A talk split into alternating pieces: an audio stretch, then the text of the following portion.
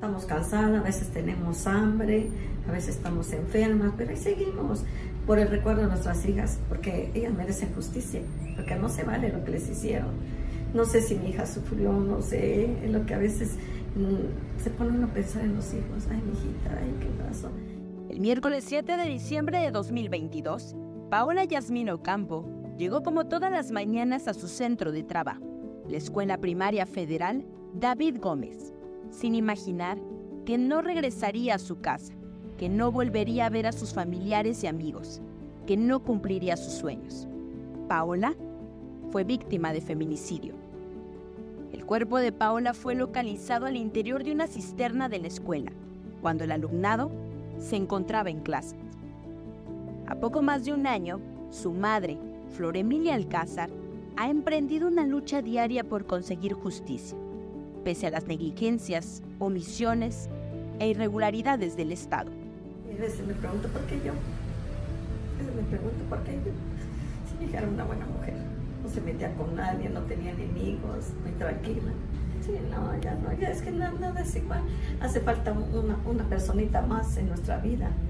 Hace, por ejemplo, llega un diciembre, cumpleaños, que nosotros lo festejamos, pues ya no está, está en la silla vacía. La silla vacía mirando, nada más se queda su sillita misma, donde se sentaba y, y hacíamos, pues ¿qué hay que festejar? Ya no festejamos nada, ya no hay la ilusión de poner el arbolito, arreglar la casa, ya no tengo esa ilusión. Pero cuando ya nos pasa, ya se derrumba todo, se acaba todo. Como dice uno, está uno muerto en vida, está uno así como, a veces, bueno, yo se me olvidan las cosas, ya no es igual mi vida, ya a veces digo, pues, ¿qué voy a hacer? No sé, ¿qué pasó? A veces el recuerdo de mi hija, ahí lo tengo en mi mente, mi hija lo tengo en mi mente, su sonrisa, a veces entro en su recámara, miro sus fotos y todo eso me tiene un recuerdo grandísimo.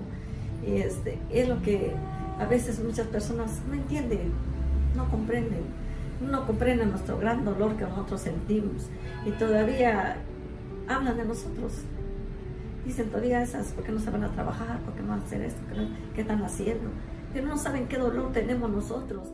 Muchas veces las madres víctimas de feminicidio se ven obligadas a realizar las investigaciones que corresponden a las autoridades, como recabar pruebas y realizar acciones de búsqueda y en ocasiones hasta resguardar la escena del crimen, además de organizar marchas, plantones y conferencias de prensa. Dinámicas que aunque son desgastantes y costosas, realizan con la esperanza de tener justicia. Y si nosotros no hacemos estas actividades que hacemos con las compañeras, nadie nos hace caso. Cuando yo empecé, era, yo solita, pirinola, yo no me hacían caso. Me decían, todavía vais a investigar. Y lo que investigaste no lo vienes a decir.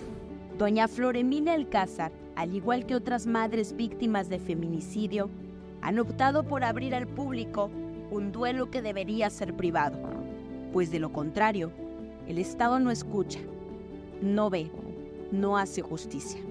Pues yo mi plan era viajar, porque yo soy maestra jubilada, y mi plan era viajar. Y yo le dije, yo salía de la, de, de la escuela, ya no voy a trabajar, le voy a ir a pasear hecho mis vueltas. Cuando sí, mamita, trabajaste mucho, pues aprovecha lo que decía mi hija. Pero nunca pensé que iba yo viajar a México, a todos lados, por este motivo de mi hija.